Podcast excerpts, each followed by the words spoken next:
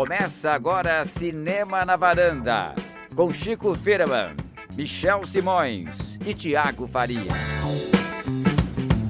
Varandeiras e varandeiros, bem-vindos a mais um Cinema na Varanda, sou Michel Simões, episódio de hoje, 1279. Mulher independente procura um Oscar, Kislume. Um Oscar, ou vários, talvez. É, vai ser uma coleção, Chico Firma, que essa mulher independente que está procurando vai levar vários para casa, provavelmente? Chances há. Chances há, Thiago Farias. Estamos falando de Close Out, favoritíssima para levar alguns Oscars para casa depois de toda essa corrida do Oscar até aqui, não? Exatamente, Michel. Ela já pegou tanto prêmio no meio do caminho que acho que ela teve que comprar uma estante nova lá para casa dela.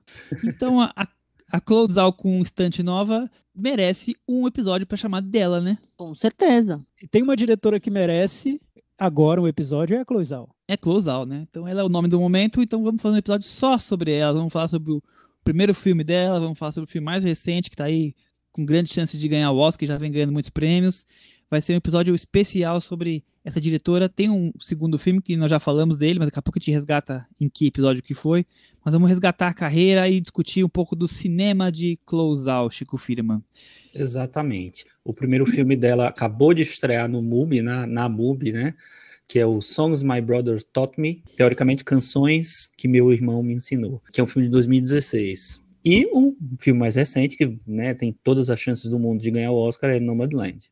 Muito bem. Mas antes de falar dos dois filmes e de um pouco da carreira da, da Closal, o Chico tem novidades porque essa semana eu tenho certeza que a coisa esquentou e que temos mais premiações ocorridas no fim de semana que deram ou uma chacoalhada ou indicaram de vez quem vai ganhar os prêmios, não? Pois é, eu acho que nesse ano, como tá muito bagunçado tudo, é mais uma chacoalhada mesmo, assim. É, eu acho que algumas pessoas, que, é, alguns nomes que já estavam muito cotados se reafirmaram, mas umas outras possibilidades também apareceram, né, também surgiram. Então, esse final de semana teve o Directors Guild of America, né, o, o prêmio do Directors Guild of America, que é o sindicato dos diretores, e a Chloe Zhao ganhou o seu 99º prêmio. Foi a melhor diretora do ano. E na categoria de melhor diretor estreante foi o Darius Marder, pelo filme O Som do Silêncio. É, já era meio esperado tanto a Out quanto o Darius Marder, mas foi interessante porque reafirmou nessa reta final um, um, certo favoritismo dela, se bem que o, o, DJ nem sempre ele é igualzinho ao Oscar, né? Nos últimos 10 anos, oito diretores ganharam o DJ e antes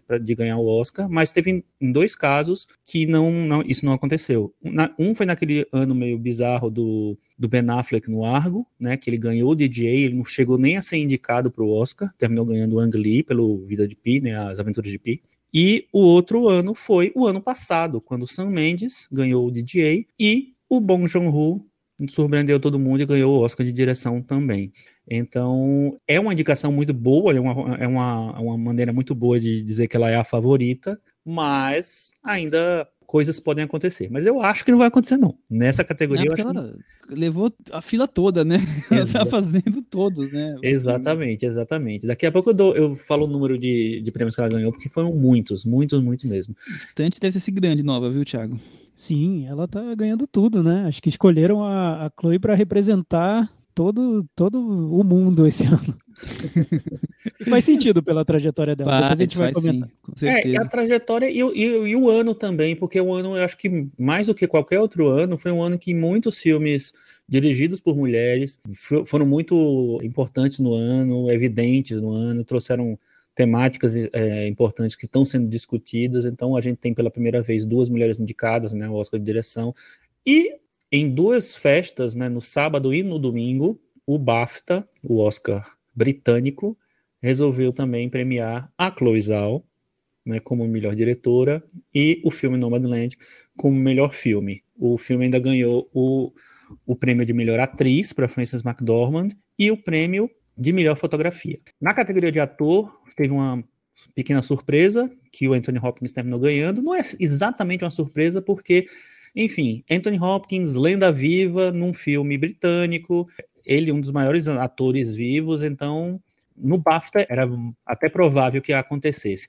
Mas muita gente estava esperando mesmo que o Chadwick Boseman ganhasse, né, pelo A Voz Suprema do Blues, por todo, toda a comoção e tal, que não é só americana, é no mundo todo, mas hum, nesse caso vamos dizer assim, que teve uma justiça, porque o Anthony Hopkins realmente está incrível nesse papel. Agora, se muda as chances dele para o Oscar, porque já era um Oscar muito certo, né, para parecia muito certo para o Chadwick Boseman, aí as coisas podem acontecer, né? Na verdade, assim, o BAFTA antecipa nove dos dez nos últimos anos, dos dez últimos vencedores do Oscar de melhor ator. Nove dos dez. Só teve um, um ano em que o Chiwetel Ejiofor, do 12 anos de escravidão, ganhou o BAFTA e perdeu para o Matthew McConaughey no Clube de, de, Compras Dallas, que não chegou nem a ser indicado para o BAFTA, porque provavelmente porque o filme não estreou na, a tempo. Hoje em dia é raríssimo isso acontecer, mas até lá acontecia um pouquinho com um filme ou outro. E nesse caso aí, aí realmente teve essa diferença, divergência mas é uma estatística impressionante, né? São 9 de 10. Então, isso eu acho que deixa o Anthony Hopkins numa posição um pouco animadora. O que é que vocês acham aí? Acho que vai ser 9 de 11.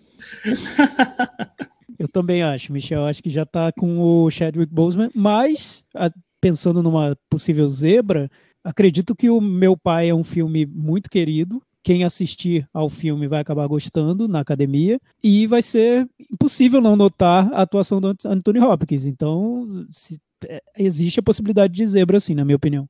Pois é. O, o, meu pai também ganhou o roteiro adaptado, que eu acho que o Nomadland era o favorito, na verdade, né? Para o Oscar é o favorito.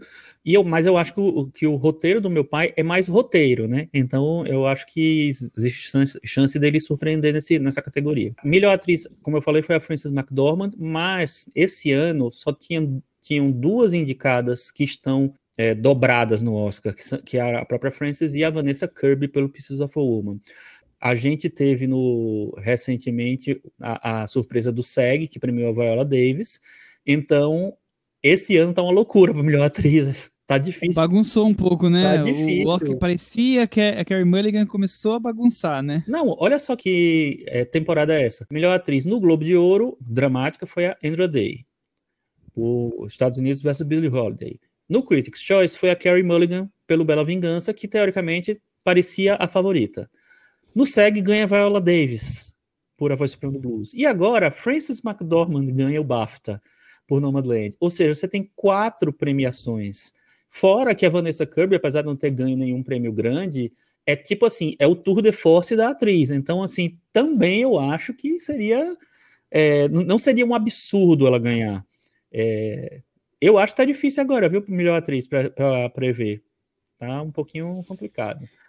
É... Eu achei muito boa essa confusão do prêmio de atriz, porque é. eu, eu não estava conseguindo nem entender essa to, toda tanto de chance para Carrie Mulligan, de onde tinha saído esse favoritismo todo, e agora eu, eu gosto dessa confusão, acho que vai ser interessante. E, e numa, numa é, num ano em que tem tantas é, interpretações muito boas, né? Sim. Quer dizer, um ano bagunçado, não é aquele ano que, tipo, tem uma interpretação que exuberante, que nem se compara com as outras, né? Aqui tava tudo mais ou menos equilibrado, né? Todas as interpretações são, são muito boas, você vai preferir uma ou outra, mas assim, é, tava muito estranho essa é, Carrie Mulligan favoritíssima, um exemplo, né? Acho que agora tá, tá legal. Eu acho um exemplo a própria Frances McDormand. Ela carrega o Nomadland, que é o filme favoritíssimo para melhor filme, melhor direção.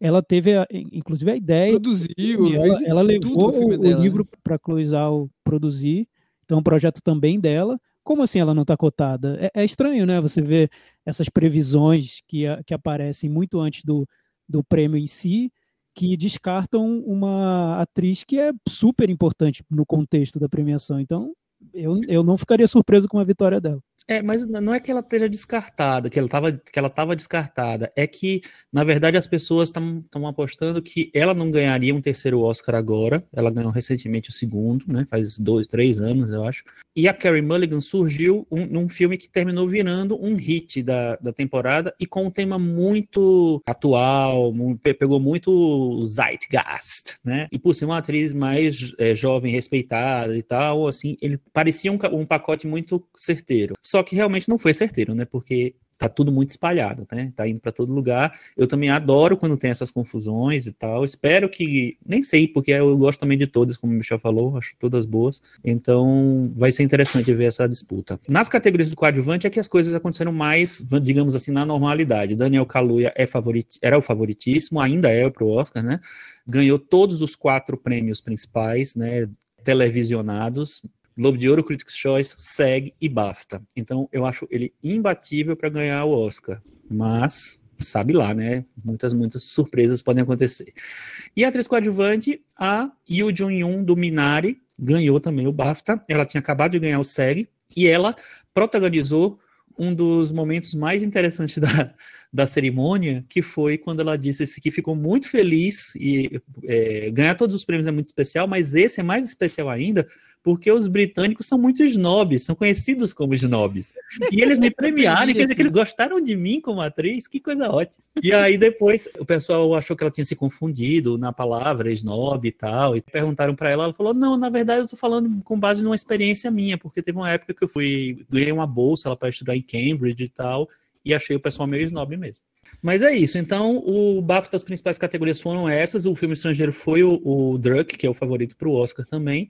Vamos ver se as coisas vão se confirmar e, e, os, e os, favoritos vão ganhar.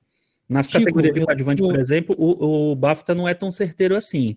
Dos últimos 10 atores coadjuvantes, 7 ganharam só o Oscar. E, dos, e as atrizes, só 6. A atriz principal são 8 de 10. Mas aí é interessante, por exemplo, no, no Oscar de ator coadjuvante, apesar dessa de 7 de 10 só, o BAFTA antecipou, por exemplo, o prêmio do Django Livre para o, o, Christopher Waltz, que, que não era o favorito, e o prêmio do Mark Rylance, que todo mundo achava que ia para o Stallone. Então tem, tem umas controvérsias aí.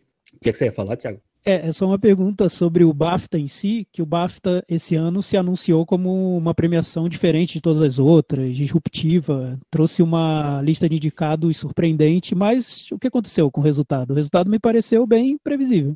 Foi bem previsível. Na verdade, a escolha do Anthony Hopkins, que falou mais do o fato de ele estar num, num filme britânico e de, de ser uma lenda britânica terminou deixando a, a, premiação mais branca, né? Vamos dizer assim, tirando um ator negro de ganhar o prêmio. Você tem a premiação do Daniel Kaluuya, da Yoo Jun-yoon, que, né, que meio que sai um pouco, só, mas ao mesmo tempo eram os favoritos nas categorias. Então, terminou não acontecendo tanto assim o, uma novidade tão como eles é, esperavam, assim. Mas pelo menos assim, no, no, prêmio britânico, o prêmio de estreia britânica, o His House, né, o que ficou para trás, ganhou. Eu achei, achei uma escolha boa. É, enfim, né? Mas não saiu muito do, do que estava esperado, não. É, então é isso. Então, esquentando, semana que vem acho que deve ser a semana da gente fazer as apostas, não? Sim e lançar bolão também, né? Acho que semana que vem vamos aquecer aí, porque na semana seguinte vamos conhecer finalmente quem são os vencedores do Oscar deste ano. Exato. Vamos encerrar com o Papo Oscar, mas não encerrar, já que o assunto hoje é como a favorita pro, pro Grande Prêmio. Vamos falar então de Chloe Zhao, a cineasta é, chinesa de 40 anos. Ela nasceu em Pequim, mas é radicada nos Estados Unidos. Ela foi estudar em em Londres, no internato, quando ela tinha 15 anos. Depois foi fazer ciências políticas e cinema nos Estados Unidos e desde então vive por lá. Ela é filha de uma família rica. O pai era um executivo de uma siderúrgica, a mãe era uma.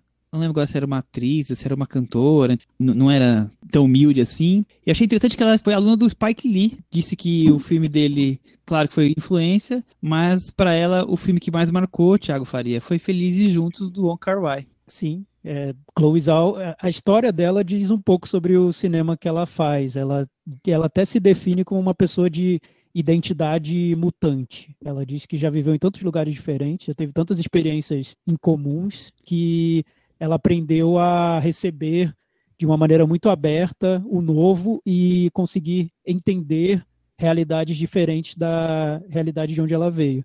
Então imagina, como o Michel falou, ela nasceu em Pequim, depois foi para Londres, Califórnia, Nova York e acabou fazendo o primeiro filme sobre uma reserva indígena nos Estados Unidos. Então é, ela tem esse espírito de curiosidade muito grande. E ela fala muito Sim. sobre isso nas entrevistas, que ela sempre gosta de descobrir realidades diferentes da dela. esse espírito nômade, né, Chico Firman? Exatamente, que está presente, né, nos três longas que ela dirigiu, né? E não sei se vai, estar tá muito presente no quarto, porque ela está escalada para dirigir Os Eternos, né? Próxima superprodução da Marvel. Acho que até filmou, né? Porque é. Tá previsto para lançar em novembro. Exato, exatamente. É, já está pronto, na verdade, o filme. É, não sei se esse espírito nômade vai estar tá lá, mas é interessante é, pensar na, em como ela vai levar o cinema dela para um cinema mais industrial, para personagens que já existem e, enfim, super-heróis e tal. É, aliás, até falam que muita gente se confunde e diz que o Nomadland foi a porta para ela entrar no projeto do Eternals, que é da, da Marvel, né? E na verdade não. O filme que provocou toda essa mudança na carreira dela foi o The Rider, que a gente já comentou aqui na, na varanda, porque o que aconteceu foi que ela filmou o Nomadland de setembro de 2018 até o início de 2019 Aí depois ela filmou o filme da Marvel em 2019 até o início de 2020 e só depois ela foi montar o Nomadland. Então, todos esses projetos vieram do, da repercussão que o The Rider teve. É, então, esse é o. Ela teve. São três longas, ela fez alguns curtas antes, né? A gente vai falar hoje do primeiro filme, é, o Songs My Brothers Taught Me. A gente falou sobre o Domando Destino, o The Rider, no episódio 140, que foi chamado de Todo Dia é Dia de Indie, onde falamos de Nomad Destino e de Distúrbio. e, e, depois vamos falar do Nomadland, que é o filme aí mais aguardado e mais comentado. Eu cortei alguém sem querer. Não. Bom, é, eu acho que a gente pode, já que a gente já falou do, do que vem aí, dos Eternos, e, e, e antes de começar a falar dos filmes, talvez trazer um pouco do que a gente pode chamar de obsessões do cinema dela, porque acho que dá para enxergar facilmente nos três filmes correlações, né, temas que se interligam. Então eu vejo assim muito forte no cinema dela, desde uma mistura de drama e ficção, é, uma, essa coisa dessa visão do estrangeiro, de uma América meio abandonada, de personagens dessa América abandonada, né? Então, desde índios nos primeiros filmes até nômades agora, até trabalhadores rurais, essa coisa também dela sempre mesclar atores profissionais com não profissionais, uma natureza meio seca, árida, né? De ficar mostrando muito amanhecer e pôr do sol. É, ela gosta desse, de colocar tudo isso daí nos, mesmos, nos filmes, né? E, claro, cada um com sua história, mas dentro de um universo aqui de obsessões muito parecidos, né, Tico? É, inclusive o diretor é, de fotografia dela é o mesmo nos três filmes, né? O Joshua James Richards, que está bem perto de ganhar um Oscar esse ano é, é o mesmo diretor. E a, e a fotografia dos três filmes é muito semelhante, né? Tem muitos momentos muito parecidos. É, essa coisa de filmar esse é, meio oeste americano, é, o, o, pôr do sol sempre presente e tal. E eu acho assim, e, e ela, ela mesma, ela fala que é o que ela gosta muito de, de extrair dessa, dessa experiência de dirigir não atores é de tentar chegar na verdade, né, entre aspas, é, ser mais, mais verdadeiro possível. Então, no, no filme que a gente está falando agora, o, o, Songs My Brother Taught Me, há muito, muito do, do, roteiro, que é realmente muito, é quase tipo cinco linhas de roteiro, né, vamos dizer assim, é, mu é muito é, a partir da experiência dos próprios personagens, né, do, dos próprios atores que vivem os personagens, que também que são atores é, amadores. Então, tem muito da história do protagonista, é, então, ela não, tá, não é muito interessada num roteiro propriamente dito, mas muito mais na experiência de tentar capturar a vida daquelas pessoas que ela está mostrando. E, e, o Tiago é engraçado como você vai lendo e os, os filmes dela um foi se conectando no outro, né? Então, ela se interessou pela história dos, da tribo Lakota Sioux, que já teve massacre contra eles, essas coisas que a gente já vê rotineiramente acontecendo, né? E ficou dois meses lá morando na reserva, que onde se passa o filme. Dali ela conheceu o, um cowboy que ela transformou no personagem principal do segundo filme dela, do Mano Destino. E de assistir o Domando Destino no Festival de Toronto, a Frances McDonald, que tinha comprado os direitos do livro, que se tornaria Nomadland, viu falou: tem tudo a ver. Como as coisas vão se conectando, né? Sim, eu acho que são três filmes muito parecidos. Minha experiência como espectador é de ver muitas semelhanças entre os projetos. Esses pontos que o Michel levantou estão realmente nos três filmes. São filmes com esse olhar para a América, uma América desolada, vista por alguém que é de fora, né? E isso é muito. É, traz um frescor para os filmes, porque tem, tem esse distanciamento que é crítico, que, é, que, que, que revela os, os problemas da América de hoje. Vejo isso no, nos três filmes. Também nessa maneira como ela filma entre o documentário e a ficção, sempre, né? Ela tem um processo de, de criação que, por si só, já seria muito curioso. Eu acho até que esses prêmios que estão chegando para Chloe, Chloe Zhao são prêmios que vão também para o processo dela de criação, porque o que ela faz é partir da ficção, encontrar personagens reais, trazer esses personagens reais para a ficção e mudar a ficção para que ela se adapte à vida desses personagens. Então, é um processo que, por si só, já é instigante, já é diferente, já traz uma autenticidade que se busca muito no cinema, principalmente no cinema independente. Então eu vejo semelhanças enormes entre os filmes. Só que, lendo as entrevistas dela, ela diz que o Nomadland é uma ruptura em relação aos filmes anteriores dela. E, e eu entendo porque ela explica que nos filmes anteriores ela mostrava personagens que estavam presos numa realidade, que eles pareciam não presos, eles não queriam sair do lugar onde eles viviam e os filmes tentavam entender por que eles estavam tão ligados àquele lugar de, de onde, onde eles moravam, onde eles passaram boa parte da vida deles. Personagens jovens, principalmente. No Nomadland, ela diz que é o contrário, e é mesmo, é um road movie, é uma personagem que se movimenta, que está se deslocando pela América, que está desprendida do, de, um, de um lugar onde ela tinha fincado raízes. Então, não tem nem CEP, exi né? Existe sim uma ruptura entre os filmes, se você for prestar atenção à temática deles, mas no estilo eu acho que são bem parecidos. É quase como se fosse Exatamente. uma, um, não vou dizer uma evolução, mas assim, é como, como se fosse um, uma, sei lá, um segundo momento do cinema dela, né? Sim, e também a idade da, da personagem. Ela, ela filmou jovens nos dois primeiros filmes, e nesse ela mostra já personagens mais maduros, ela quer mostrar já uma outra etapa da vida. Exatamente. Então vamos partir para os filmes. Vamos começar com os Songs My Brothers Taught Me. Como o Chico já comentou, ele é de 2016, se eu não me engano. É, oficialmente é de 2015, eu tô vendo aqui no show. 2015, 2015. Então vamos para a sinopse.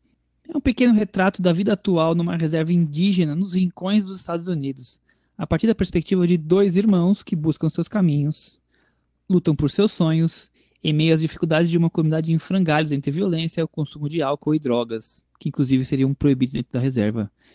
Chico Firma, o filme passou em Sundance, depois entrou na 15 anos, 2 em Cannes, e dali lançou o nome da Chloe diretamente para o cinema internacional. É, inclusive, o filme não só passou em Sundance, como ele foi produzido a partir do, do Instituto de Sundance, né? E ele tem uma produção também do Forrest Whitaker, ou seja, mesmo independente de zona desde o começo, ela tem nomes fortes sempre no, no, no cinema dela, meio que, vamos dizer assim, entre aspas mesmo, patrocinando a Chloe Zhao, né? Tem a, a Frances McDormand agora, tinha o Forrest Whitaker antes, mas é muito interessante, assim, é, é isso que a gente vê nesse filme, porque realmente, assim, primeiro, as, as primeiras é, perspectivas que eu tinha dela é que ela é, seria uma descendente de indígena, e não tem nada a ver. Ela é uma asiática que, que se apropriou e ficou ali e gostou daquela, daquela realidade, assim. E eu acho que é, é muito legítimo essa, esse movimento que ela faz de tentar entender aquele universo, de tentar compreender e traduzir aquele universo. Mas, ao mesmo tempo, eu acho que essa obsessão dela por ser tão verdadeira, tão é, fiel às coisas que ela está vendo ali, a, a, realidade que ela está tentando trazer para a tela, eu acho que isso peca um pouquinho na desdramatização do, do negócio. É, eu acho que, às vezes, os filmes dela ficam um pouco distantes de uma narrativa que não, não que seja é, mais clássica só, mas de uma narrativa mais completa. Então, a experiência é muito interessante, mas eu acho que o filme fica meio que não preenche todos os espaços. Você também acha, Tiago, que o filme não preenche todos os espaços? Para mim, eu não tinha visto o filme antes, então foi, foi uma boa descoberta. Muito bom ter visto depois de Nomadland, porque as semelhanças são incríveis mesmo. Você nota uma diretora que vai evoluindo filme a filme, em alguns aspectos. Aí você pode discutir se está indo para. está melhorando ou está piorando, mas você nota um passo atrás do outro dentro de um, de um estilo. E tem muito de Nomadland já nesse filme, na maneira como ela filma os espaços abertos da América, isso seria, seria o mais óbvio, né? Mas também nessa tentativa de se integrar àquela comunidade que ela está filmando. Um traço do cinema da Chloe Zhao que eu acho incrível e que eu acho que já está nesse filme, nesse primeiro filme, até me impressionou já estar nesse primeiro filme, é que ela usa muito bem o recurso dos atores amadores. Geralmente, quando cineastas recorrem a, a, isso, e é muito comum no cinema independente, fica às vezes aquela sensação de que o ator realmente não sabe o que está fazendo e o que e a única coisa que interessa ali é captar a autenticidade dele naquele papel. Então, ele simplesmente por estar naquele, naquela situação já é representativo, então não precisa atuar bem. Nos filmes dela, ela tira boas atuações do, do elenco e ela, ela seleciona bem essas pessoas que vão interpretar os papéis. Eu achei o garoto principal desse filme muito carismático. Acho que ele Nossa, segura super. A menina, a menina também. também. Eu acho que ele segura super bem o filme. No The Rider também acontece isso. Mas nesse eu acho que ele vai, você, pelo menos no, no meu caso, já conseguir criar essa conexão com o personagem e entender o drama que ele está vivendo, criar um, um, um, sentimento de empatia em relação a ele, e ela faz isso de uma maneira muito simples com atores amadores, que é muito difícil fazer. Esse ponto, acho que desde o início da carreira dela já, já é visível. Por ser um, um primeiro filme, você nota que tem ainda uma certa imaturidade ali na maneira como ela conduz a narrativa. Ela tem uma vontade grande de ficção. Você nota que ela quer realmente transformar o filme num filme de ficção, não é simplesmente um documentário sobre aquele lugar. E para isso, para transformar em ficção, ela às vezes usa recursos que para mim são meio simples, por exemplo, na trilha sonora, no desenrolar da trama na, na parte final, que aí eu noto, aí eu vejo o lado iniciante dela nesse filme o registro documental para mim, a maneira como ela mostra aquelas pessoas e coloca aquelas pessoas no filme, aquela região, para mim isso é o mais interessante. Eu concordo 100% com você. Acho que ah, é impressionante como ela consegue extrair grandes atuações de, desses atores não profissionais. É, me chama a atenção como o cinema dela, como se fosse um, realmente, que os dois falaram, tivesse pego uma estrada e, né, e você vai seguindo um caminho e um ritmo narrativo que, que me parece mais clássico nesse primeiro filme, de, de querer contar realmente uma história, de querer realmente trazer uma ficção, por mais que tenha essa correlação doc, documentário-ficção, mas aqui ele parece um ritmo mais preocupado em contar a história, enquanto que nos outros filmes ela foi hum, perdendo um pouco isso, não vou dizer perdendo, mas se afastando um pouco disso, é, da necessidade de contar a história fechada e, e talvez ali ficar com algo mais puro do que são os personagens, do que são aquele cotidiano. Então eu vejo isso. E outra coisa, eu vejo. Consigo ver semelhança de dois cineastas que são bem diferentes, mas eu consigo ver ali uma conjunção, até com uma, uma cineasta que está ali buscando sua. Na sua estreia, buscando o seu, o seu jeito, né? Que eu, eu vejo um, um, algumas cenas meio a lá Terence Malick, mas também um cinema parecido com o Roberto Minervini, que é aquele italiano que filma sempre nos Estados Unidos. É, essa mistura de documentário com, com ficção é muito forte no cinema dele, né? E eu consigo enxergar traços que se assemelham dos dois. Fora essa uma preocupação muito grande que eu, eu sinto de dela inserir a gente no, naquele lugar, né? Esse, como assim se sentisse dentro daquela reserva e e tivesse ali morando, sei lá, na casa do lado e pudesse estar tá assistindo de camarote como se desenrola essa história desses irmãos que são dois, mas são 25, né, Chico? Exatamente, são muitos. só, só complementando o que o Thiago falou da, das atuações, eu acho os dois muito, muito. Aliás, a mãe também. Os três muito bem. Eu não sou tão fã do cowboy do The Rider, não, não acho que não, não me comoveu realmente, assim. Mas esse, esse, nesse filme, os atores eu acho muito bons. Mas, assim, é, é um cinema que eu acho que ele, sim, apesar de ele oferecer uma fidelidade, eu acho, dessa preocupação dela de ser fiel a, ao que ela está mostrando, de tentar contar a história, mas não se se afastar do que é real e tal. Eu acho que ela se rende muito a algumas fórmulas do cinema indie-americano é, e e termina, não sei, é, não consigo ficar satisfeito com esses primeiros filmes dela, entendeu? Para mim fica faltando realmente uma substância maior. Eu, eu gosto da experiência, eu acho interessante a experiência, eu gosto do retrato, eu acho que ela é, é legítima, mas eu acho que, não sei, que não, que não que os filmes não conseguem se aprofundar muito, sabe? Eu noto esse olhar muito curioso dela para aquela realidade, porque ela poderia ter mostrado só aquele personagem com a irmã dele e focado na relação entre irmãos, que eu acho que já seria um filme com uma intenção válida e que emocionaria muita gente, porque ela trata de relações familiares de uma maneira que eu, que eu vejo que é delicada. Mas ela também quer mostrar como se constrói a identidade daquele personagem, e aí o filme fica muito rico, porque ela mostra toda essa esse, todo esse interesse do americano que vive nessa região, com, com esses costumes, por certas culturas, né? A cultura country, o rodeio, o, enfim, tem, tem toda uma construção do que seria a identidade desse personagem que o filme vai mapeando, vai tateando aos poucos ali na narrativa de uma maneira que eu acho que é muito estimulante, mas talvez teria funcionado mais como um documentário até. Então, por um lado, eu vejo como bem é, já maduro até a maneira como ela trabalha com atores, mas a ficção em si eu sinto que falta alguma coisa e que mais na parte documental do filme para mim já está construído. Eu, eu vejo como um filme bem interessante sobre aquela região, sobre aquelas pessoas, a construção de identidade. Ela diz que a construção de identidade é um grande tema para ela, que ela ela sempre se surpreendeu quando ela se mudou de um lugar para outro ao ver as pessoas e como elas construíam a identidade naquele lugar, ou na Califórnia, ou em Nova York, ou em Londres, e ela acaba levando isso para os filmes dela. Nesse ponto eu acho bem interessante. É isso, bem interessante. Também acho. Eu, eu, gosto muito de como ela consegue costurar tão bem nessa visão do estrangeiro dentro dessa reserva e todo o, é, o, o, ritmo né, de vida ali. Então, desde essa proximidade com com animais, mas também essa coisa meio desesperançosa de uma vida, né? É, as limitações.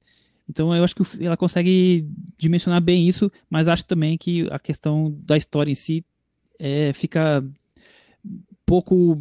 Vou dizer pouco, mas assim, não, não conseguiu se desenvolver tão bem, né? Talvez caia para um, um ritmo já meio. se podia ser esperado, como seria desenrolar, aquela coisa do. do uma, uma coisa é, sentimental, mas ao mesmo tempo meio pessimista, né? De uma expectativa que não tem, no fundo, grandes expectativas de, de se resolver bem.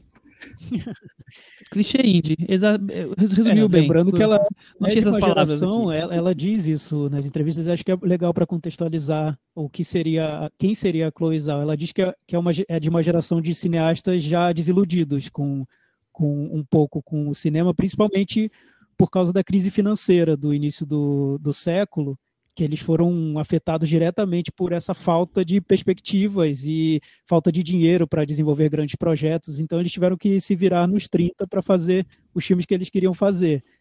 É, é, por aí o cinema dela. Ela faz com o que, o que é possível. E, e daí que ela tira a criatividade para os filmes né, também.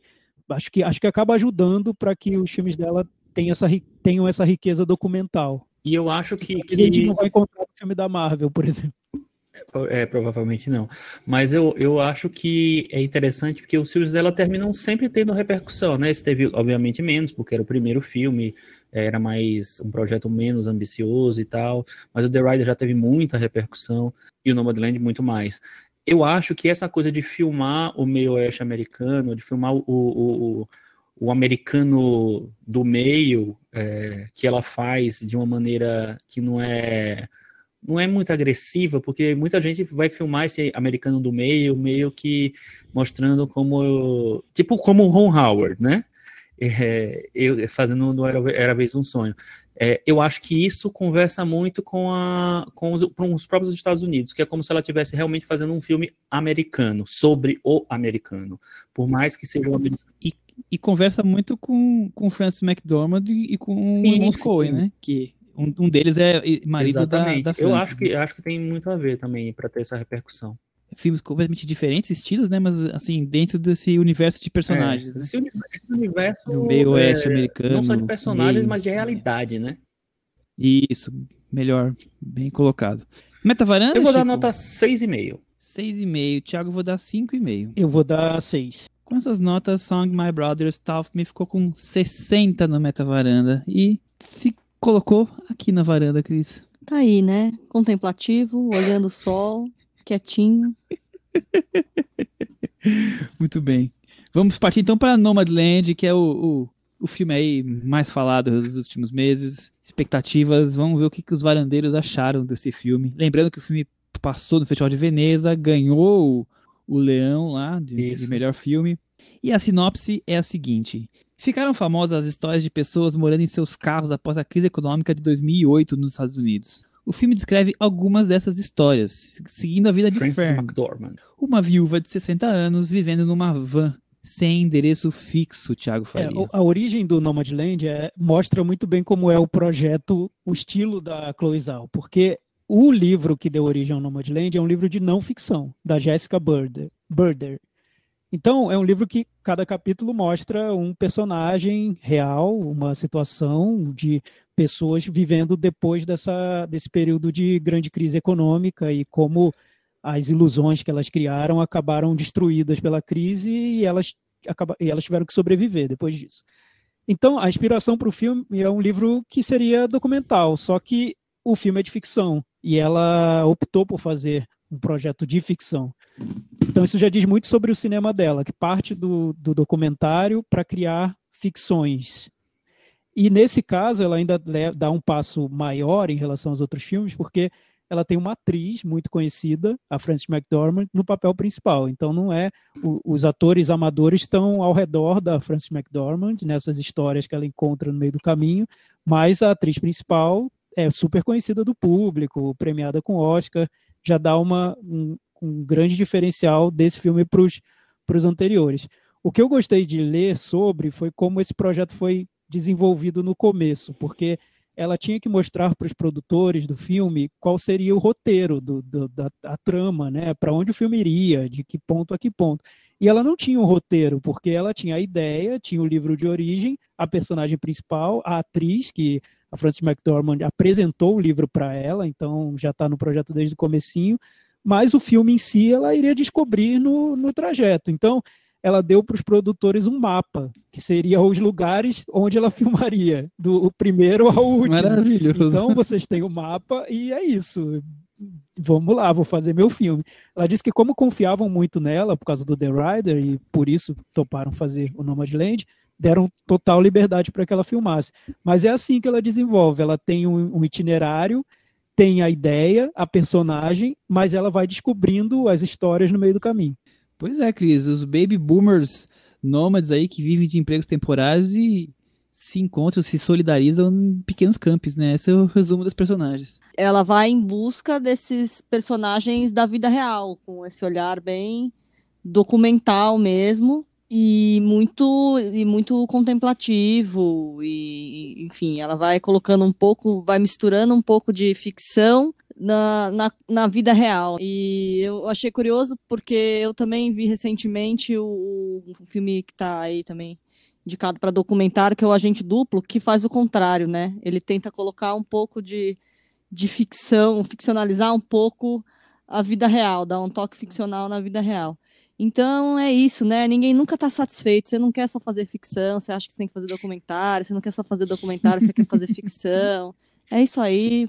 Vamos para É uma tendência, né, Cris? A gente não pode fechar os olhos para isso. É uma tendência de festival independente. É. Aqui no Brasil, nos exato, Unidos, exato, na França, exato, na Itália. Misturar documentário e ficção é tendência. Não, no Brasil é, é quase o é cinema brasileiro, né? A modinha.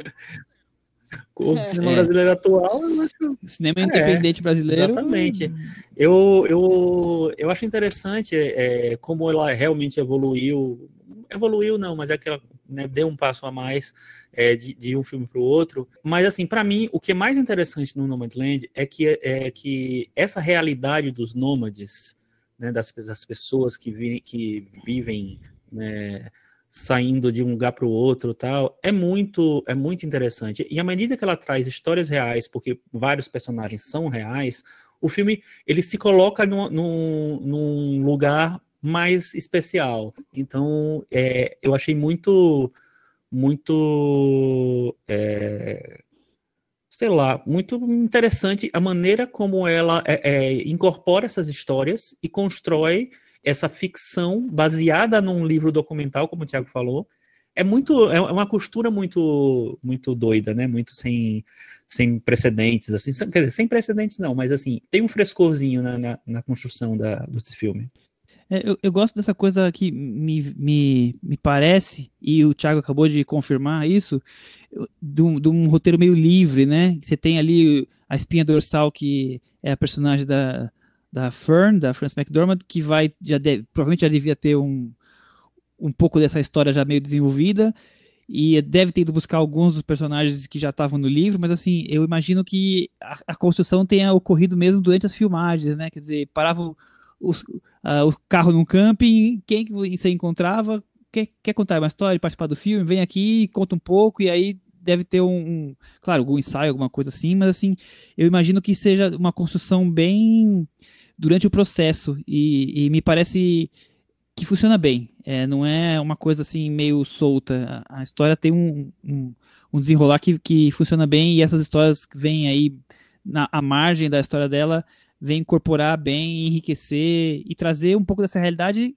que até coloquei na sinopse. Eu acho tão a gente ficou tão abismado em 2009, 2010 quando a gente começou a ouvir que tinha gente nos Estados Unidos vivendo em carros, né? E aí agora a gente enxerga como é que é esse dia a dia dessas pessoas? Tudo bem que o Thiago até já destacou o documentário do Gianfranco Rossi, que, que num puxadinho da varanda aqui anterior, né, que, que trata do mesmo momento, mesmo tema, personagens parecidos, mas eu acho legal porque é um filme que vai ter uma, uma amplitude muito maior, tá aí tá ganhar o Oscar, né? Então vai ter mais visibilidade e, e, trazer essa realidade de gente que vive em carros, que não tem casa, é, que vive de empregos temporários, que tá ali quando consegue trabalhar na Amazon porque é uma época boa ganha um pouco mais de dinheiro, fica meses sem receber e, e precisa de dinheiro emprestado aqui, sofre ali, quer dizer, como é que é essa vida, né? Uma vida com sem conforto, uma vida é, que você perde muito da sua intimidade, né? Uma intimidade meio, meio compartilhada, que tá todo mundo ali naquele camping, né? Então eu, eu acho legal como ela consegue trazer esse universo meio documentário, meio ficção do cinema dela, com todas essas obsessões que nós já comentamos, para essa história que, pelo menos quem não está nos Estados Unidos já ouvia e tava se tornando uma lenda, pelo menos pra mim. Como é que é essa vida? É, eles moram num Passat? Como é, como é que é esse, esse negócio? É um trailer? E aí me trouxe e enriqueceu para mim. Agora, a gente estava falando aqui que os outros dois filmes dela seriam um pouco diferentes, porque tratam de pessoas inseridas em realidades da, nas quais elas não conseguem sair, em, elas estão presas, e aqui a gente vem falar de um filme que vai ser mais itinerante, que vai atravessar um pouco a América, vai caminhar um pouco, mas na verdade, no fundo, ele vai se revelando um filme sobre pessoas que não conseguem sair daquela é realidade. Né?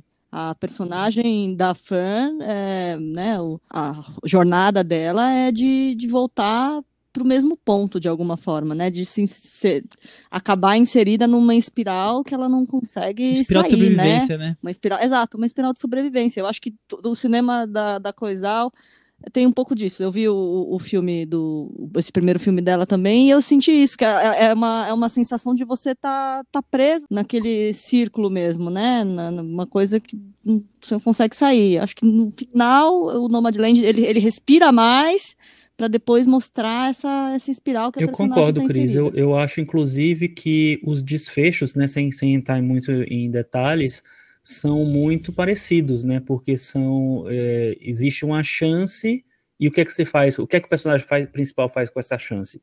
Assiste e descubra. Mas mas é, é, é, um pouco disso, assim, de, de, não, de não conseguir é, sair daquela realidade, de não achar, sei lá, que, tal, que, que, que tem uma solução. É, ou de, uma coisa que ela fala também nas entrevistas é que ela gosta de mostrar o apego da, da, das personagens, principalmente no, no, nos filmes anteriores, ao lugar onde eles nasceram, onde eles foram criados. Né? No caso da Frances, não é exatamente isso. É muito mais a situação que, que sobrou para ela, que sobrou para a personagem. Né? Mas eu acho muito interessante isso, porque se, no, se nos primeiros filmes é, existia um lugar específico aqui os personagens ficam, estão presos, no caso da Frances há uma, há uma condição, né? Há, uma, há um, o modo de vida dela virou o padrão para ela. E, e, é interessante você ver uma atriz do porte da Frances McDormand é, encabeçando esse projeto, porque eu acho que sim, de, por, um, por um lado, eu acho que ela traz uma, essa necessidade de. Necessidade não, essa, essa, esse movimento é, em torno de uma dramaturgia um pouco mais clássica, E ao mesmo tempo, eu fiquei um pouco incomodado porque eu achei a interpretação dela muito parecida com outras interpretações dela. É, apesar de dessa, dessa personagem ser bem diferente, assim, eu achei parecido um pouco. Por isso eu não estou torcendo pela ganhar o Oscar, mas enfim. É, mas eu acho interessante, porque é, é uma virada realmente na, na no cinema da Out, porque é, trabalhar com protagonistas que são atores amadores, você pode moldar os atores, e aí, no primeiro filme, por exemplo, grandes surpresas. No segundo, eu achei que não. No terceiro, você tem que negociar ali com sua atriz principal, até porque ela é produtora do filme, né? É, então, eu acho que isso empurra a Chloe Zhao para um, um, passo diferente na carreira dela que me interessa. Eu gosto tudo que a gente falou, mas também dessa coisa dessa precarização dos postos de trabalho, né? De, de enxergar essas pessoas que estão jogadas à, à margem da sociedade, na maior economia do mundo, inclusive, né? Quer dizer, é um, é um filme que, que mostra que a mesma essa economia tão acelerada como é a americana não consegue abraçar essa parte da sociedade, né? Que, que tá ali disposta a trabalhar, a produzir e não consegue nem pagar a sua moradia, Tiago. Sim, acho que o tema do filme é um, uma força dele, porque é, é bem atual, é, mostra esse olhar crítico para os Estados Unidos, que saindo agora da, da era Trump, você sente esse peso que ainda existe lá e, e, o filme acaba traduzindo isso de uma maneira bem precisa, né? Acho, acho que ela vai direto ao ponto. O filme foi montado quando já tinha começado a pandemia, só que a Chloe Zhao diz que, na verdade, ela conseguiu se distanciar um pouco do momento da pandemia para retomar esse espírito inicial do filme, que era falar sobre pessoas deixando para trás um modo de vida por causa da crise econômica e tendo que reencontrar encontrar outro modo de vida. É, é, seria basicamente isso. Então, o tema do filme é, é, uma força. O que me impressiona mais nele, vou falar primeiro do, do que eu gosto dele, o que me impressiona. Essa, esse casamento entre atores amadores e a Frances McDormand, eu acho que é muito preciso no filme, muito bem feito mesmo. Me impressionou tanto que quando eu tinha visto o filme pela, pela primeira vez, eu não sabia que os atores eram amadores. Eu fui claro, desconfiando durante o filme, mas foi uma desconfiança. Hein? Eu não tive de cara essa impressão de que eram atores amadores. Eu, em, num certo ponto, eu pensei que alguns eram atores mesmo, que eram atores interpretando aqueles papéis. Então, essa confusão que ela faz no filme, eu achei incrível. Vi vários filmes já que fazem essa mistura de documentário com ficção. No Brasil, então, tem todo um festival de tiradentes de filmes com essa temática, mas nesse eu acho que a combinação foi perfeita, tá quase sem costura aparente no filme. Isso me impressionou. Ela conseguiu levar para um outro nível o que ela já estava fazendo nos filmes anteriores. E ainda mais com uma atriz conhecida liderando a trama, que isso é uma distração no filme. Eu, eu admito que foi difícil entrar tão de imediato no que ela queria, que era veja uma realidade, quando você tem a Frances McDormand te guiando, né? Então, já isso provoca um distanciamento. Mas a, a costura com os outros atores eu achei perfeita. E também a maneira como ela realmente mergulha naquela, naquele universo. Você pensa por alguns momentos que é uma diretora que, que conhece aquela realidade, que viveu por muito tempo aquela, aquelas situações, que traz uma visão autêntica daquela América e que também não é bem assim, né? E como ela tenta misturar, mesclar ficção e, e, documentário, nesse filme as tensões são muito mais extremadas que no, nos filmes anteriores, porque você tem a Frances McDormand interpretando a personagem principal e esbarrando em documentários, né? Então é uma ficção, uma atriz muito conhecida esbarrando em documentários já também tem um algo que para mim é, é, estimulante no filme. Como ela faz, como ela se ela consegue ou não, aí vou falar daqui a pouco. Não, fala agora. Faz a segunda parte, a parte ruim. Não, não, não, não acho que seja a parte, a parte ruim. desagrada, né? Não, é, é que, novamente ruim, é o que eu vejo na Cloizal é que ela tem esses dois lados dela que provocam uma atenção que é a atenção mais interessante do filme. Acho que por isso que o filme vai ganhar o Oscar até, porque para a academia provoca aquela sensação de algo novo, algo diferente. Imagina, quem vota na academia que pouco vê filme deve estar tá achando que viu uma, uma, revolução, né? Nossa, atores amadores, meu Deus, a realidade, o mundo real. Mas o que eu vejo na Cloizal é que ela realmente quer fazer um filme acessível, de ficção, para que muita gente veja. Quando me falaram sobre o Nomadland, eu pensei que fosse um filme muito mais indie mesmo, muito mais difícil, lento, Enfim, e não é isso que ela quer. Ela quer contar aquela história de uma maneira acessível e para isso ela usa vários recursos de ficção.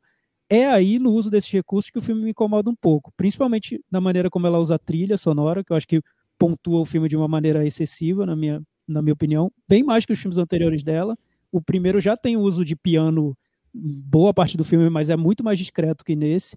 Nesse você vê pontuando todas as cenas sentimentais do filme e num determinado momento da trama ela precisa amarrar a história dessa personagem principal de uma maneira que fica me parecendo muito mais um típico filme indie e não tanto um filme aberto, livre. Eu acho que ela na ficção, para mim, ela continua um pouco tropeçando, no meu ponto de vista. É, eu também não gosto nada da, do uso da trilha em ambos os filmes, igualzinho você. E você, Chico, o que você Pelo menos dizer? a trilha é bonita, né?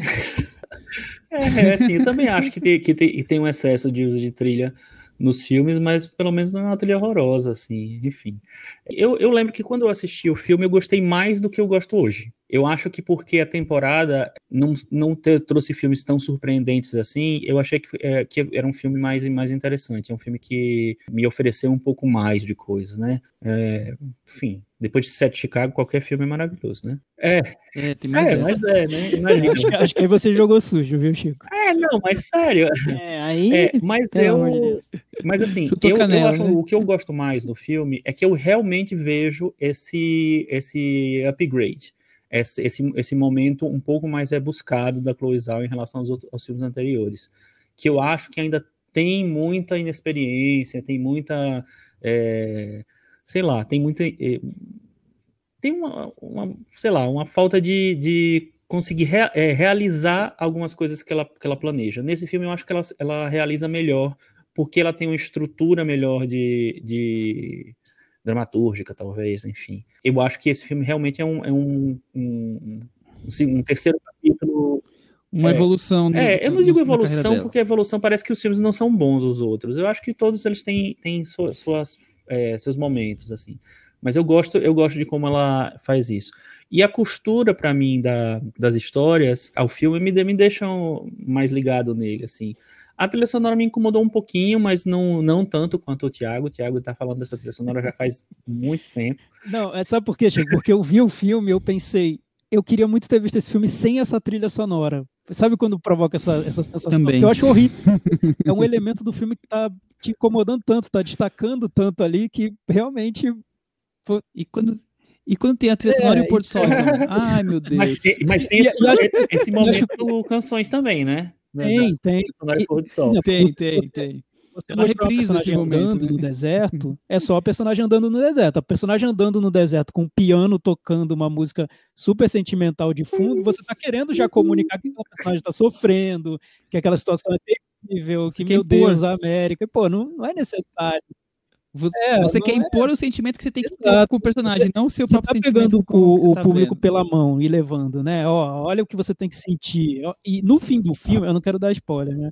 Mas no fim do filme, o filme quer provocar uma catarse com o personagem. E num, numa estrutura que não tinha nada disso até então. Eu não sei, acho, eu, eu entendo a, as estratégias que ela usa para que o filme chegue a um público maior. E realmente está chegando, né? Você vê que vai ganhar o Oscar mas não sei se, se condiz com o cinema que ela faz. Eu, eu acho que ela desenvolve um cinema tão rico, tão denso, tão pesquisado, trabalhado, para no final tomar uma, uma saída fácil. Acho que, acho que não, né? Talvez nos próximos ela vai encontrar outras saídas, não sei, mas enfim, eu achei muito simples. Eu, eu entendo tudo que você, você destaca, mas eu, eu acho que ela consegue, mesmo é, nesse ponto da narrativa, trazer algumas questões ou, ou, alguma coisa de cinematograficamente falando que são interessantes. Então, por isso que eu, eu gosto. Não, e dentro do contexto, do eu, nesse contexto do Oscar, é, é, o filme mais interessante, sim, né? Tem, é uma experiência, um processo, você tem o estilo da diretora. Não à toa ganhou o Festival de Veneza, e, e eu acho que na seleção do Festival de Veneza era o filme que saltava mais aos olhos eu imagino a Chloe Zhao apresentando esse filme num festival, contando sobre o processo do filme, como foi fazer, de onde ela saiu, Nossa. onde ela chegou. Acho que eu daria o prêmio antes de ter visto o filme. é, agora, voltando à questão né? da trilha, trilha, sonora, é interessante porque essa trilha sonora não é original. ou, ou pelo menos não é totalmente original. Boa parte, ou não sei se tudo exatamente, já existia, já tinha sido lançada pelo compositor é, num, num álbum dele, num projeto anterior dele, é, e foi incorporado ao filme, a, a, trilha. Então, eu acho que talvez esse é, saber disso deixa a gente mais. É, faz mais sentido o incômodo com a trilha sonora, porque talvez se fosse um filme que para qual a música foi escrita originalmente, talvez ele a mão tivesse fosse um pouco mais leve, talvez tá falando que aquela criança que pega aquele joguinho e tem um círculo e quer enfiar um quadrado dentro. É, é isso, e, eu acho, uma, e, sabe, sabe o que acontece? Eu vi de, logo depois o Minari, a gente vai falar um dia sobre ele, e também tem uma trilha bem marcada, o Minari. Mas eu vejo que, que o Minari ele tem um estilo que cabe, que aceita uma trilha mais romântica, porque é um filme que é construído como uma narrativa de ficção é quase um conto de fadas o, o filme, né? Então cabe Sim. no da Cloizal é exatamente isso que você falou, Michel. É como se tivesse um projeto que essa trilha tá vindo como algo alienígena no projeto. Tá, ela tá tentando encaixar aquela trilha dentro do filme. Não cabe lá, não é essa a trilha, mas ela tá tentando encaixar.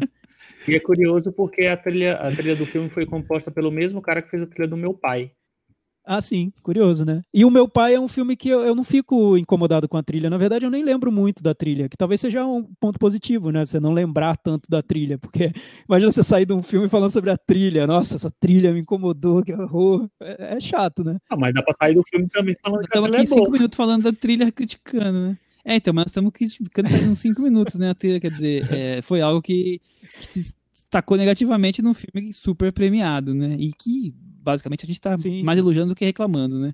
Eu, eu queria trazer outros, outros pontos que, que me agradam, por exemplo, eu gosto muito dessa coisa de, de trazer esses, essas questões familiares, mas assim, essa coisa meio do orgulho, do de ser meio é, é, teimoso e não querer dar o braço a torcer. Eu acho que tem a personagem dela ali tem muito disso, e a gente vê isso é, muito forte em muitas pessoas na vida, né?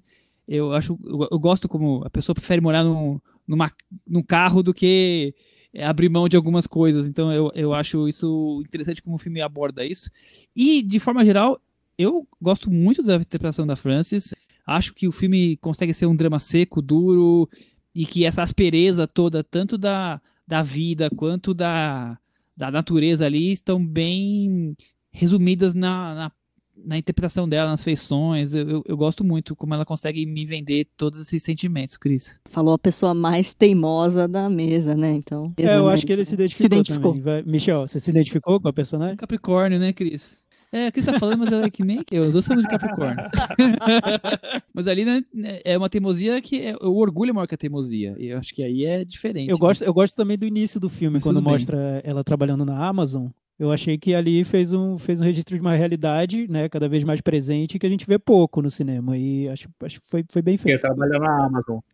É, eu achei interessante, né? Porque o, o cinema normalmente optaria por chamar de algum outro nome. Você ia entender o que, que é, mas não ia estar tá bem Sim. claro do que. Porque não é nem um elogio nem uma crítica para a Amazon, né? Assim, você pode é. ficar até meio assim. Mas é que mesmo assim você colocaria com um nome que você não iria fictício, saber. Fictício. É, e lendo, né? e lendo sobre isso, ela, ela fala que a Amazon foi recebeu super bem a equipe, não fez perguntas, eles puderam gravar o que eles quiseram lá dentro. Ela até ficou surpresa com isso. Eu fiquei pensando agora, Chico, que qualquer coisa que eu comprar da Amazon pode ser a Frances McDormand que tem dado pra mim. É, pode ser, né? Pode ser.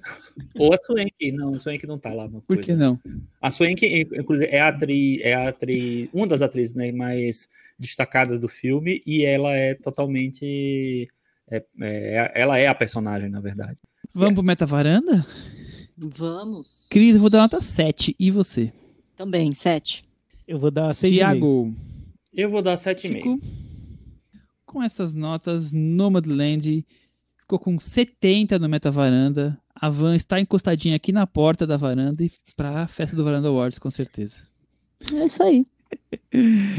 vamos encerrar o papo hoje sobre o Close Out e vamos para o momento Belas Artes à la carte, o seu streaming parceiro nosso, que todas as semanas estamos aqui destacando um filme do cardápio de cinema alternativo ou grandes clássicos e filmes cultos que eles têm lá. Lembrando que a assinatura custa R$ 9,90 e para você que ainda não assinou, quando for fazer seu cadastro lá, pode escrever a palavra varanda no código e você vai ganhar 50% de desconto na primeira, no primeiro mês da assinatura.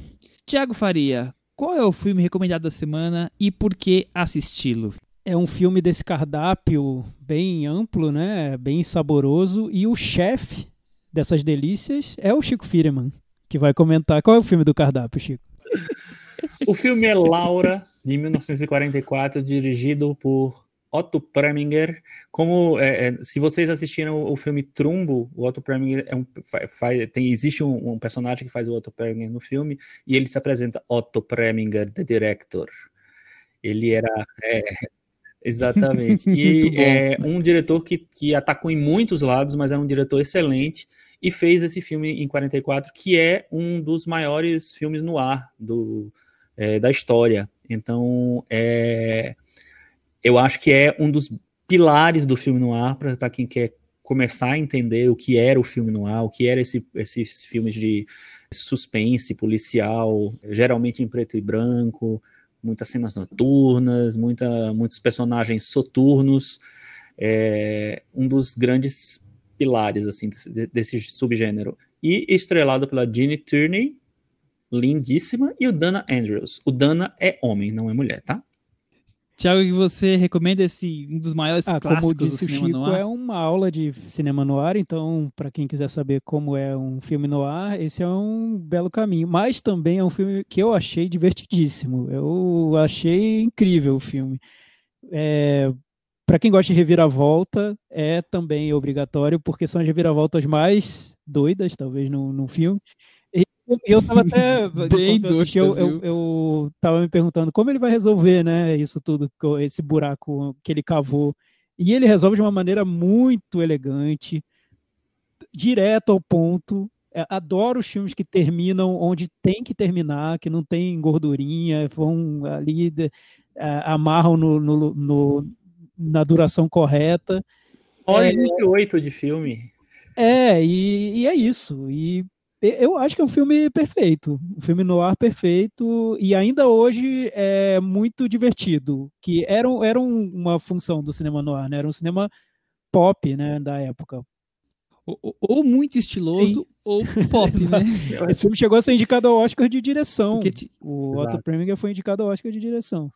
Eu, eu acho, além de tudo que vocês falaram, para não ficar repetitivo, eu, eu gosto muito do estudo de personagens que ele constitui ali. Então nós temos desde a Laura, com uma personagem com, uma, com características próprias, quanto do, do policial que está investigando, quanto do primeiro personagem que aparece ali, que, que, tem um, que é um pouco mais velho, quanto o mais jovem, todos ali têm um estudo de personagem, é muito clara as características de cada um deles, ele, rapidamente o Walter Preminger já as desenvolve, e eu acho curioso como esse, esse universo vai ali rolando, é, eu também acho interessante como ele faz um filme com pouquíssimos cenários, né?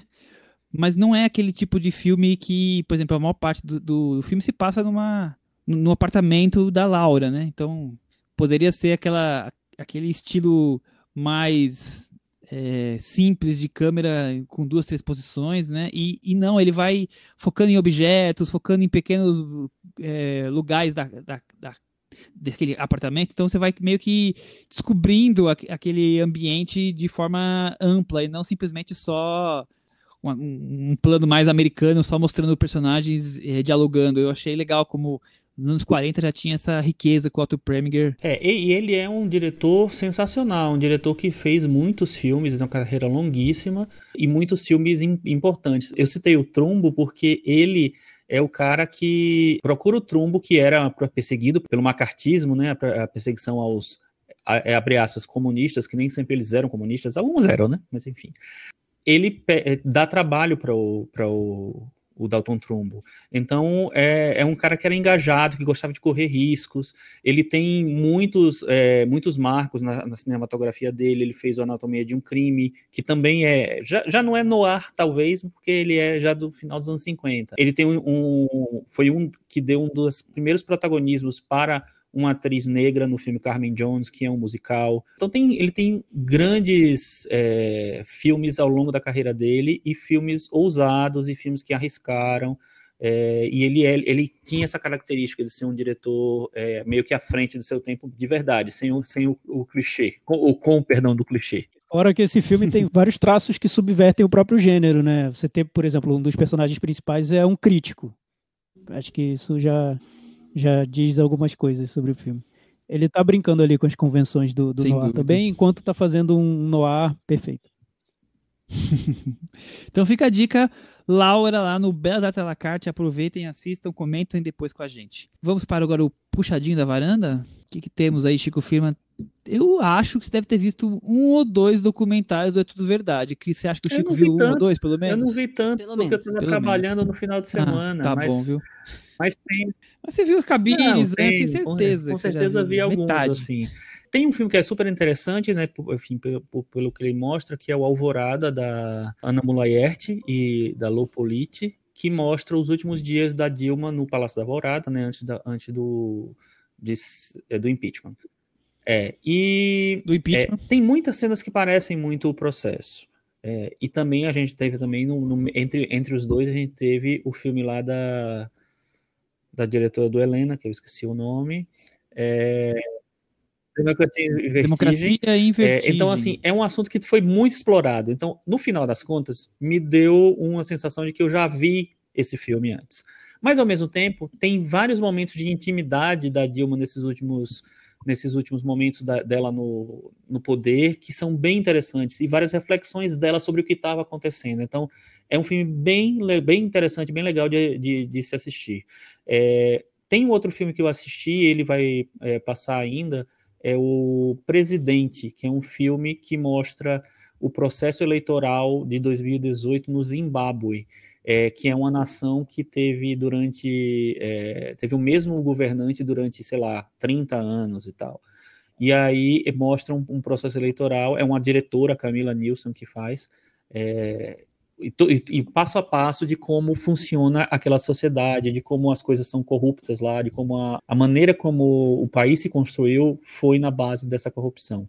É muito interessante isso. É, e tem, tem vários outros documentários muito, muito interessantes também. Eu não revi, eu já tinha assistido o Totally Under Control, sob o controle, sob o controle total, né? Isso que fala muito do, de como o governo Trump tratou a pandemia do, da Covid no comecinho, é meio que um tapa na cara, se bem que todo mundo já sabia, né? Enfim. Fora o, os documentários do É Tudo Verdade, o Michel deve falar mais alguns. Eu vi também, comecei a ver os filmes do Fantaspoa, né? Que vai até o dia 18, então ainda tem bastante tempo para assistir.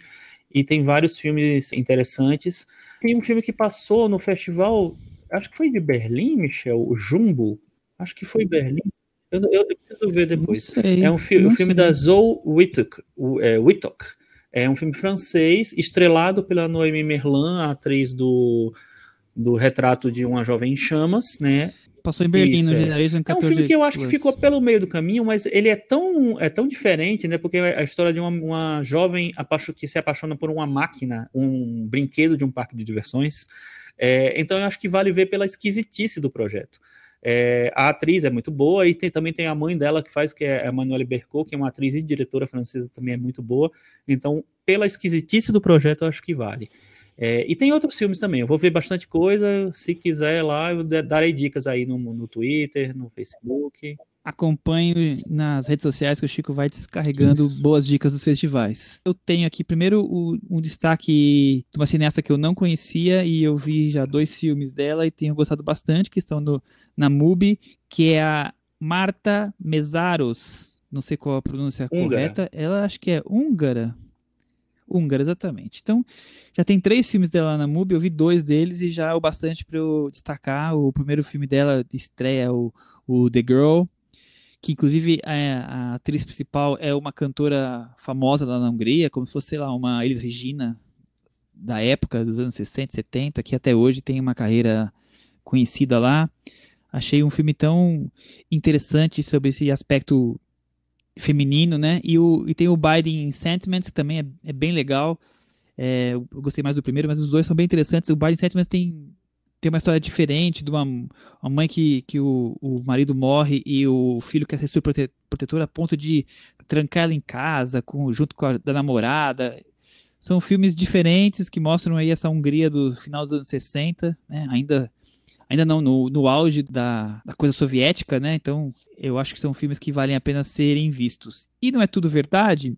Eu vi alguns dos documentários, né? Eu vi, por exemplo, Fuga, que é interessante, que foi que abriu, o Dissidente, vi vários, mas assim, eu queria trazer alguns que estão na plataforma do SP Cine Play, porque eles vão continuar por mais tempo, né? Porque o É Tudo Verdade, ele passa no dia, tem um horário específico, depois alguns deles ainda tem um horário adicional no dia seguinte, mas você tem só a chance de assistir naquele dia. O, o Chico até destacou dois que, que ainda não passaram, mas deve estar ali quando.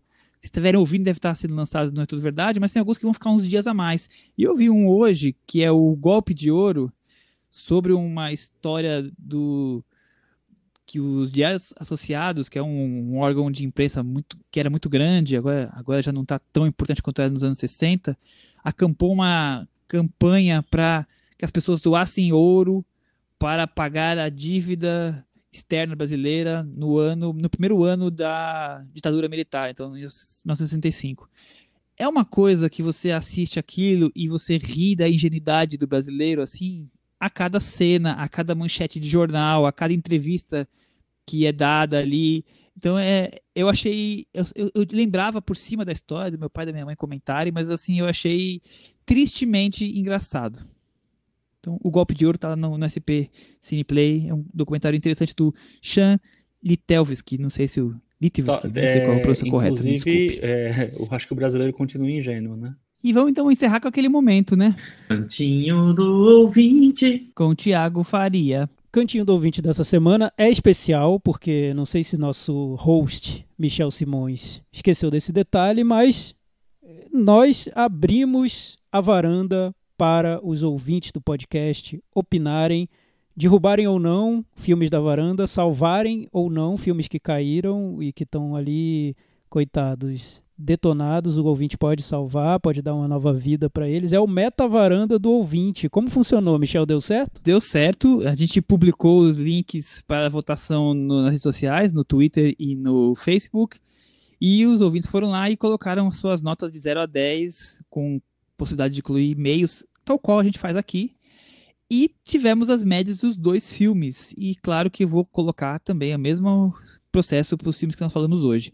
O Fuja ficou na metavaranda dos ouvintes, Thiago Faria, com 53 e ficou pendurado, olha aí. E, e, olha só, comparativamente ao nosso número, que foi 51, ficou mais ou menos elas por elas, né? Tivemos op opiniões é, parecidas, ouvintes e, e, e, varandeiros. Já o meu pai, Thiago, teve uma nota relativamente diferente do que nós demos aqui. Enquanto no metavaranda nosso ele ficou com 69, os ouvintes deram 81. Super bem recebido. Gostavam, gostaram Eles muito. Gostaram muito, ainda muito, mais muito. do que a gente. Tá É, bom. Gostaram muito, muito.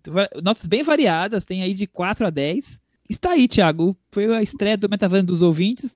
Bem, vamos agora aos comentários que os ouvintes deixaram lá no nosso blog cinemanavaranda.com. O Caio Moraes deu uma de Mãe de Ná aqui no nosso, no nosso blog e conseguiu. Opa! Foi, olha passou só. a vamos- vamos Mega. Sena. Ele falou sobre as atrizes que estão cotadas ao Oscar. Ele disse que não gosta muito da interpretação da Viola Davis por Ma Rainey Black, Black, Black Bottom e diz que para ele a interpretação da Viola Davis está no nível da Glenn Close no Era uma vez um sonho. Você acha disso, Chico? Só um comentário breve. Caio, desculpa, eu não acho, acho que você está completamente enganado, mas enfim. É, Não, seu, é seu direito, é seu direito. Ele prefere muito mais a da Frances McDormand ou a da Carey Mulligan. E ele acredita que no BAFTA, que ainda não tinha acontecido quando ele deixou esse comentário, a Frances ou a Vanessa ganhe. Já que a Vanessa até ganhou o BAFTA por The Crown e a Carey e a, e a Viola não foram indicadas.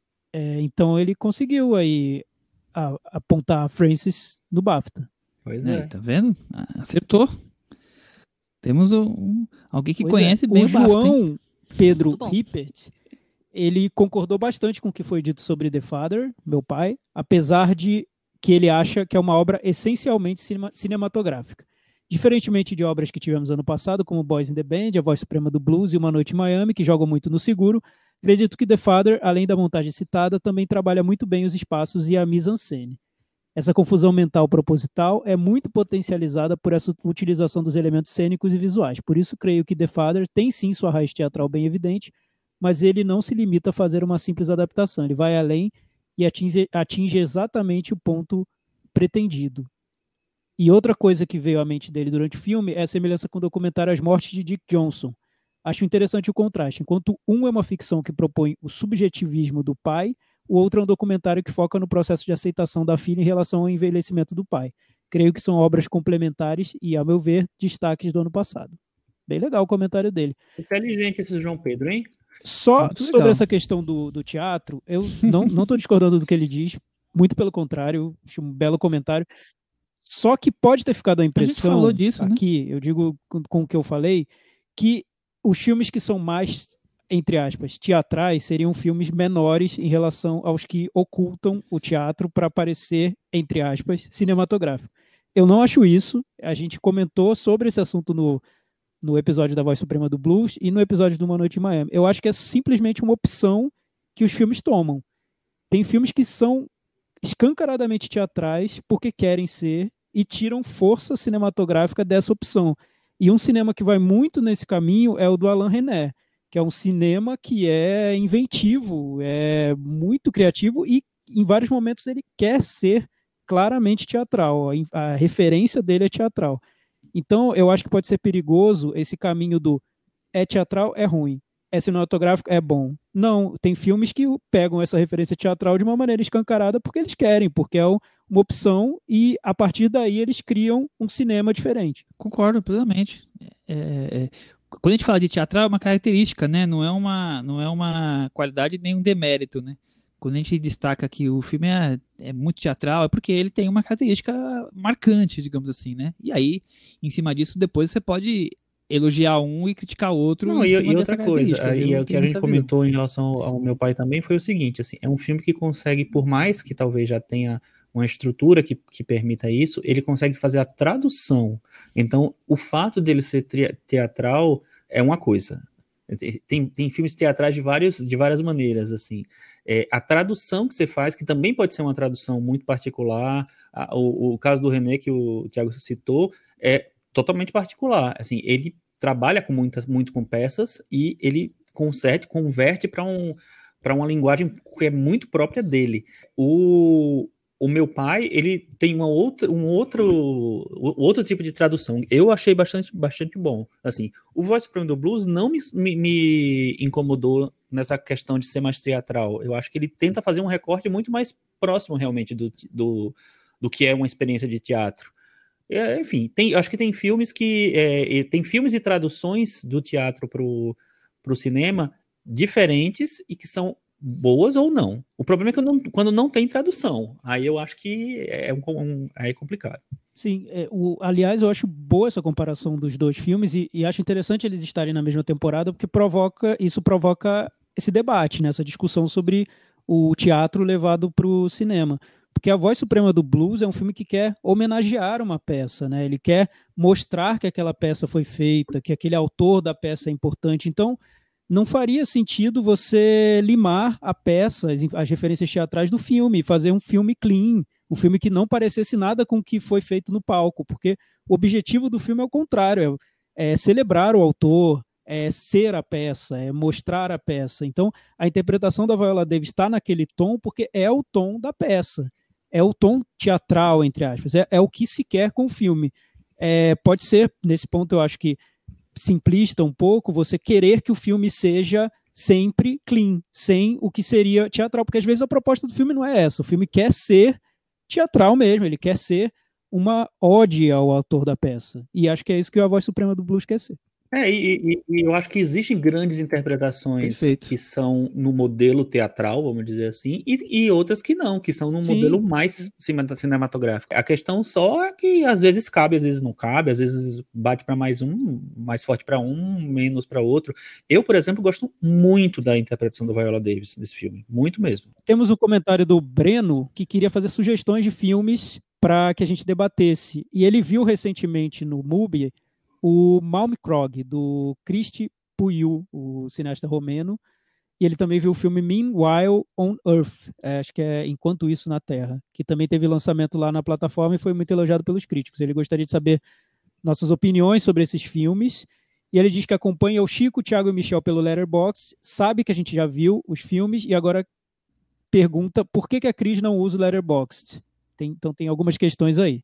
Não, eu tô lá, eu tô lá. Cris Lume. Cris Lume, viu, Breno? Cris Lume. Sobre o Malm Krog, a gente já comentou aqui sobre o filme. Episódio 256, a primeira vez a gente nunca esquece. Pareceu pra gente que seria redundante voltar a ele, né? Mas bastante, a gente gosta né? do filme. Eu, particularmente, gosto muito dele. É um dos meus preferidos do ano passado. O Meanwhile on Earth, eu vou admitir para você que eu vi 15 minutos e não consegui ver mais, mas não vou comentar, porque a gente gosta. Eu, não consegui. Eu pulei, eu é. pulei. Eu não, não, Tem, como eu disse, só tô vendo bobagem. Preferi ver Preferi o Big, Big Brother. Da, da Thaís no Big Brother, enfim, qualquer outra coisa.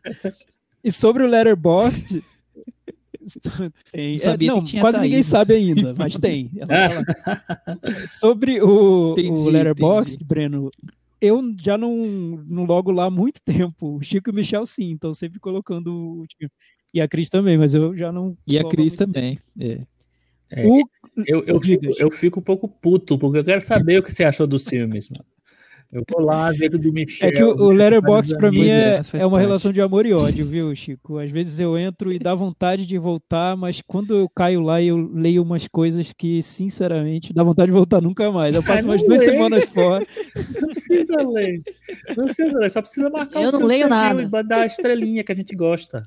Que eu, Seja que nem a Cris, seja influencer que nem a Cris, que vai lá dar eu, nota. Eu, eu, eu, eu gosto muito de cinéfilos, inclusive tenho amigos que são, e inclusive eu sou, mas eu acho que tem um lado rancoroso do cinéfilo que quando se manifesta pode ser, pode tem, ser tem, prejudicial à saúde. Tem. É, tem vários comentários que são mais sobre as pessoas que estão escrevendo, né? Que também é interessante na plataforma. Super, super. Sabe, sabe que eu gostei muito? Eu, eu achei, devia ter seguido, assim, tinha, tinha um, uma pessoa, um usuário do Letterboxd diz que era uma usuária ou usuário vegano. Então ele decupava os filmes alertas veganos, assim, quando tem maltrato de animais tal, ele bota um alertinho ali no Letterboxd de, ó, não, não assiste isso, não assiste esse ponto que não é legal. É, eu lembro que vi na, na, resenha do Uma Vida Invisível, aí falava daquela cena de que o cara tá descamando não é peixe. É tá, falava, caiu da, caiu da é varanda. tá caiu do açougue. Olha só. Olha, eu vou ler o comentário do Carlos Lira sobre meu pai, porque eu já. Porque é o Carlos Lira, daqui a pouco porque nós é o Carlos vamos Lira, né? ainda o prêmio Carlos Lira de algum, algum, algum viés vamos achar um jeito, vamos achar um prêmio jeito, Carlos Lira de cinema do Varanda Awards. Diante de tantos elogios, fui ver Meu Pai, de Florian Zeller. É um belo e comovente filme que não abusa de cenas exageradas para comover o espectador, o que é um ponto bastante positivo. Afinal, deixa claro o quanto a narrativa é repleta de sutilezas. Sutileza que se inicia com o roteiro, que tem a sacada de optar pela, por narrar a história a partir do ponto de vista do Anthony Hopkins, o que deixa o espectador o tempo todo confuso com a realidade apresentada e, ao mesmo tempo, gera uma sensação de perda de lucidez sobre a narrativa. Outro elemento marcante são as cores usadas no figurino e na ambientação. O personagem do Anthony Hopkins inicia utilizando amarelo e morando em um apartamento amarelo, o que remete ao processo de enlouquecimento desse personagem. Já Anne usa azul, o que nos indica solidão, que aqui podemos dizer que ela está sofrendo só com aquela que está se sentindo só com aquela situação, carregando um fardo. Ao final do filme, Anne abandona o azul, que é adotado pelo personagem de Anthony Hopkins, que encontra-se solitário dentro de um asilo. Além disso, há a constante presença do relógio, que pode significar, dentro da narrativa, uma mudança na vida dos personagens. Afinal, o tempo passou. Boa observação sobre as cores, eu não tinha notado. E realmente deve estar deve tá lá no filme, com certeza tá. Tem mais comentários aí? Tem aqui, ó, tem alguns legais. É... O Carlos Lira também fez alguns comentários no Twitter, ele falou que ele estava sendo, estava que nem o Rubinho Barrichello em relação a gente, estava meio com atraso, está recuperando, muito bom. É, agora, para terminar, o Bruno Gumi escreveu o seguinte: Vi meu pai. Sério, saí destruído. 81, é? 81. No 81 no nosso meta varanda dos Sim. ouvintes. Ô Michel, deixa eu dar só uma última coisa que eu terminei esquecendo de falar quando eu falei do BAFTA. Eu participei de dois episódios do nosso querido Papo de Trilha, falando com o Gustavo e o Maurício Selman, falando sobre as canções injustiçadas para o Oscar. Foi uma delícia o papo, a gente ficou lembrando. Eu só não consegui cantar porque fiquei com vergonha, mas enfim. Não deu para fazer isso, mas tem dois episódios. Um já que saiu coisa. e estarei é, no, na semana que vem também, de novo. E participei de três episódios do, do podcast Biscoiteiras, da Larissa Padron, Carissa Vieira e Camila Henriques, falando sobre é, fazendo apostas para o Oscar em várias categorias. Estão chamando convidados para, enfim, apostar em várias categorias. Então, é, fica a dica aí. Biscoiteiras e Papo de Trilha, sempre a dica fixa aqui já, né? Então, Chico, você fez cinco episódios nessa semana. Eu fiz cinco episódios, olha que louco. E produtividade. Seis, nosso, produtividade. Seis. Fora os é, nossos, Mas né? cantar só no Cinema na Varanda. Só é uma exclusividade nossa. é exclusivo, né? Eu tenho um contrato exclusivo com o Cinema Sim, na Varanda. Pra cantar só mas, no Cinema na Varanda. É, mas o que eu ia falar é o seguinte, é. assim, BAFTA, quem ganhou o melhor documentário foi Professor Polvo, que Opa. eu acho que vai ganhar o Oscar. É, ele está na Netflix, então, assunto. enfim, se você vai quiser mesmo. ver o documentário que vai ganhar o Oscar, é na Netflix. E na Não Netflix assistam. tem três curtas que são indicados ao Oscar, um em cada categoria. É, um deles é o Se Nada Acontecer, Eu Te Amo. Tem Anything Happens, I Love You, que é um favorito a, a animação, ou um dos favoritos. Tem a Love Song for Latasha, né, uma canção de amor para Latasha, que é, que é indicado é, como curta documental.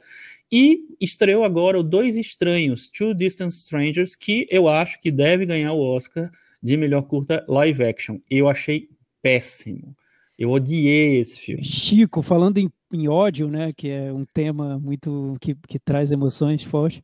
O, o desenho, Recorrente. se nada acontecer, sei lá o que, eu detestei, achei péssimo. É de uma chantagem sentimental. É, é muito, é, é, sentimental num nível hard. Mas, ó, muitos cinéfilos gostaram desse filme. Não, terrível, terrível. Eu também achei, achei meio complicado, assim. Eu acho que ele tem seus méritos, mas ele realmente pede para você amar e se emocionar e chorar e tal. E a mesma coisa acontece com Dois Estranhos. Dois Estranhos se apropria daquele episódio do George Floyd para meio que vender uma estrutura engraçadinha dele e, de, e, e é, criativa, curiosa, sei lá, chamem como quiserem, mas eu acho que ele é de um extremo mau gosto. Podemos encerrar depois de todos esses momentos? Acho que podemos, Temos né? Um episódio. Acho que já tá bom, né? Tchau. E é isso aí, até semana que vem. Tchau.